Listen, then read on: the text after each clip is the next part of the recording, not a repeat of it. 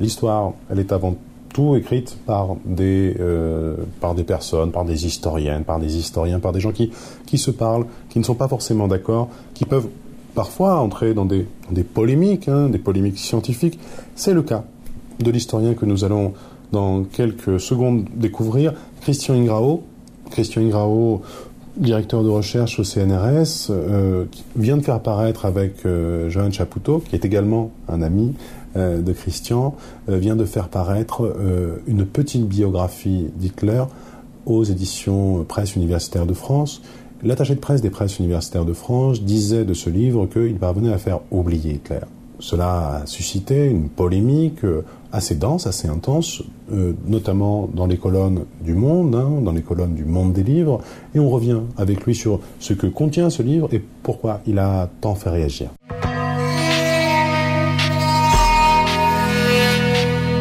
Christian Ingrao, bonjour, vous êtes directeur de recherche au CNRS et vous faites paraître euh, en septembre avec euh, Johan Chapoutot une biographie d'Hitler oublier Hitler, disait votre euh, attaché de presse aux presses universitaires de France.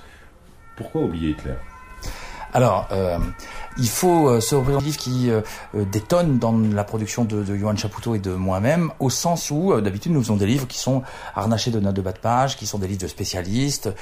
qui sont la plupart du temps le résultat de, de, de, recherches un peu longues et rébarbatives, alors que ici nous avons choisi un sujet qui peut paraître bateau, mais l'ambition aura été faire d'Hitler une sorte de point d'observation d'un demi-siècle, hein, qui va de 1900 à 1945, d'un demi-siècle non seulement d'histoire des mondes germaniques parce qu'Hitler est autrichien et, euh, et, son histoire finit par se confondre avec celle de l'Allemagne, mais aussi par la Seconde Guerre mondiale, l'histoire européenne. Cette euh, biographie s'inscrit-elle dans le travail de Jan Kershaw qui tente de replacer euh, Hitler dans une configuration plus large qu'est celle de l'État national-socialiste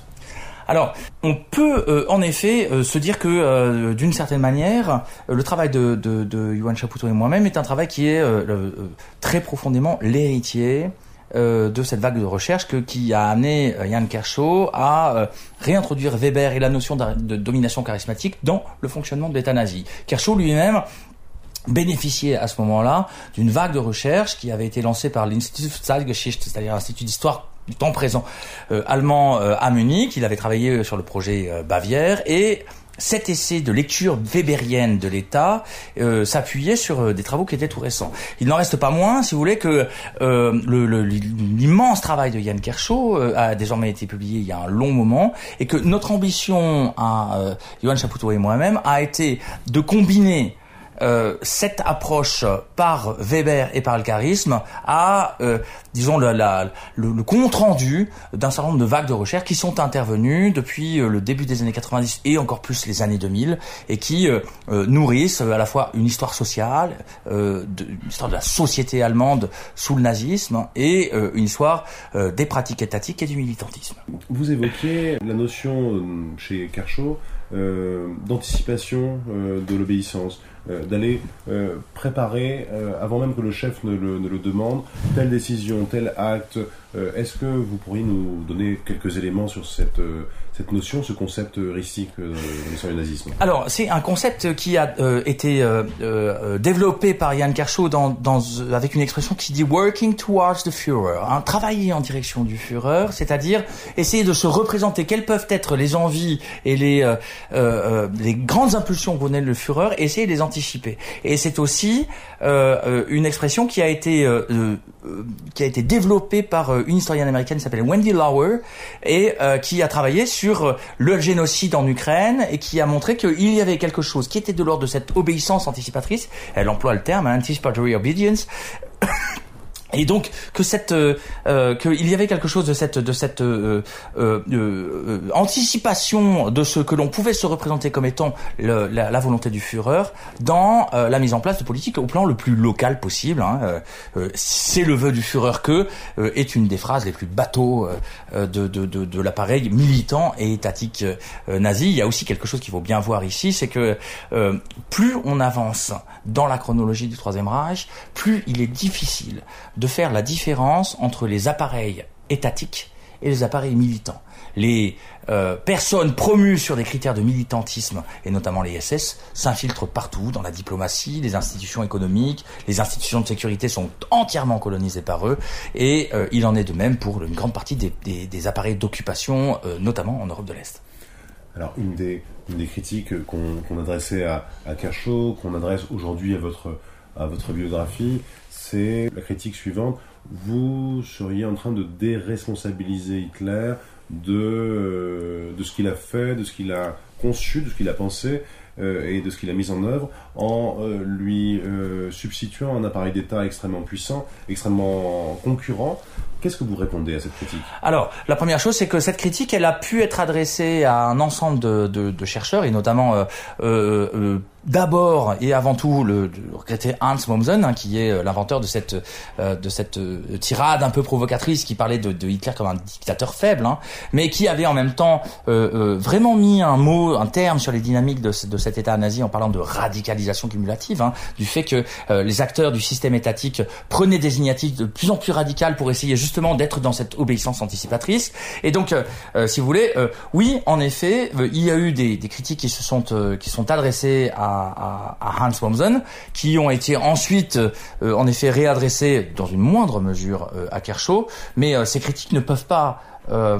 masquer le fait que leur travail a été d'une immense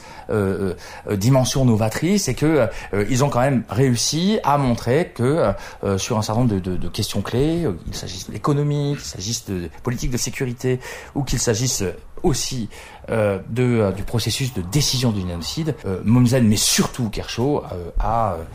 a, a, véritablement mis en lumière la, la, la dynamique principale. Hein. Et cette dynamique principale, elle est une dynamique de surenchère entre des acteurs étatiques, des acteurs étatiques qui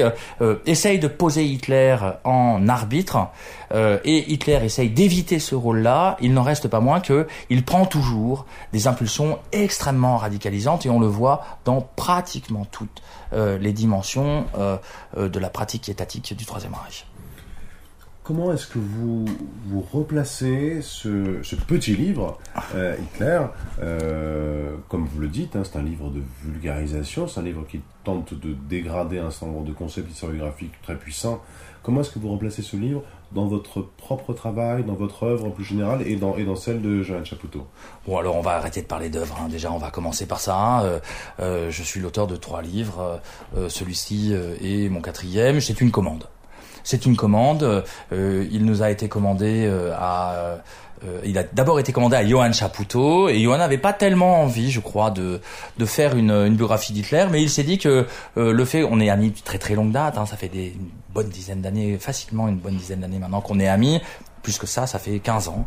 Et, euh, et, et autant la commande l'ennuyait, autant le fait qu'on le fasse ensemble lui paraissait quelque chose d'assez rigolo. Et c'est clair que on a pris du plaisir à mélanger parce qu'on a on, vient de traditions historiographiques qui sont différentes, on a des savoir-faire qui sont différents, on ne sait pas faire les mêmes choses et euh, euh, on a véritablement tenté euh, de, de, mettre en place quelque chose parce qu'il y avait un accord fondamental sur tout ça, c'est que Hitler n'est pas le problème. au travers d'Hitler, on essaye de toucher la société allemande, on essaie de toucher la pratique étatique nazie, et on essaye autant que se peut, et euh, sur ce point, je pense que c'est un peu compliqué, on essaie de toucher aussi les sociétés occupées.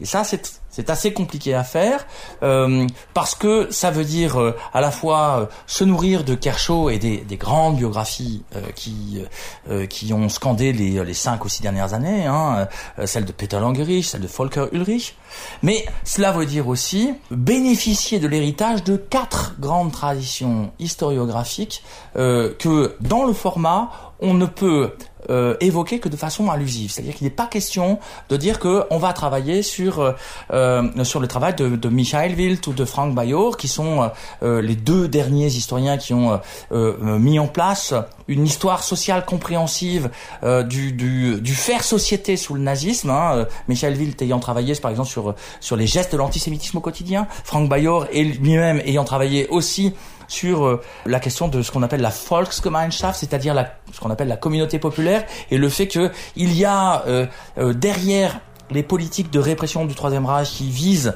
à découper une société et à en exclure un certain nombre de personnes, il y a un, un après euh, tout cela. Et quand cette société a été découpée, quand ces individus ont été sélectionnés, alors peut se mettre en place une ère de frugalité heureuse, de prospérité et de bienveillance qui a euh, constitué un horizon d'attente pour des millions d'Allemands. Donc, vous voyez, ici on a une, première historiographie que nous ne pouvons aborder que de façon euh, euh, un peu allusive, en, en, la faisant percoler dans notre dans notre propos. Il y a une seconde euh, tradition historiographique qui est celle de, qui est représentée par Godsali et qui montre combien les appareils étatiques allemands nourris d'expériences de 1917-1918 et notamment de de ces de ces grandes périodes de disette que connaît l'Allemagne sous blocus de l'entente essayent de protéger au maximum les populations allemandes alors que la, la Seconde Guerre mondiale peut être considérée comme une immense crise de subsistance c'est-à-dire que vous avez des millions de personnes qui souffrent de la faim et je le rappelle entre 3,5 et 4 millions de personnes qui vont mourir d'une famine qui a été délibérément provoquée par les Allemands pour protéger le niveau de vie de leur population. Et donc, vous avez cette seconde innovation historiographique qui est très importante. Il y en a une troisième qui euh, tient à la découverte du fait qu'il y avait euh, un contrôle social extrêmement important sur euh, sur sur la société allemande. Une ville comme Düsseldorf, qui est une ville millionnaire, est tenue par 120 officiers de la Gestapo officiers ou fonctionnaires de la Gestapo, et vous vous rendez très bien compte que 120 personnes ne, servent, ne peuvent pas être euh, l'appareil répressif absolument omniscient et omnipotent que Canard Arendt voulait bien nous montrer. Et donc, il y a quelque chose qui est de l'ordre du contrôle social, de la dénonciation, etc., qui se met en place et qui permet, euh, combiné au travail de Bayor et de Ville dont on parlait tout à l'heure, de dessiner une autre euh, description de ce que fut euh, le nazisme au quotidien, hein, d'essayer de faire cette histoire sociale compréhensible, cette Alltagsgeschichte, histoire du quotidien, euh, qui euh, constitue des avancées historiographiques les plus excitantes en fait de, de ces 30 dernières années. Troisième euh, grande école historiographique que nous avons essayé d'importer de, dans tout cela, c'est cette école un peu néo-positiviste qui, après la chute du mur et profitant des ouvertures d'archives qui s'étaient mises en place en Europe de l'Est, se sont intéressés à mettre en place des études locales de l'implémentation du génocide en essayant de comprendre quels étaient euh, les critères et les répertoires à la fois de décision et d'action euh, des autorités d'occupation. Euh, le temps de cette, euh, de cette vague est passé, il y a entre 25 et 30 thèses extrêmement profuses et nous avons essayé avec Yohan Chapoutot d'en présenter une, une,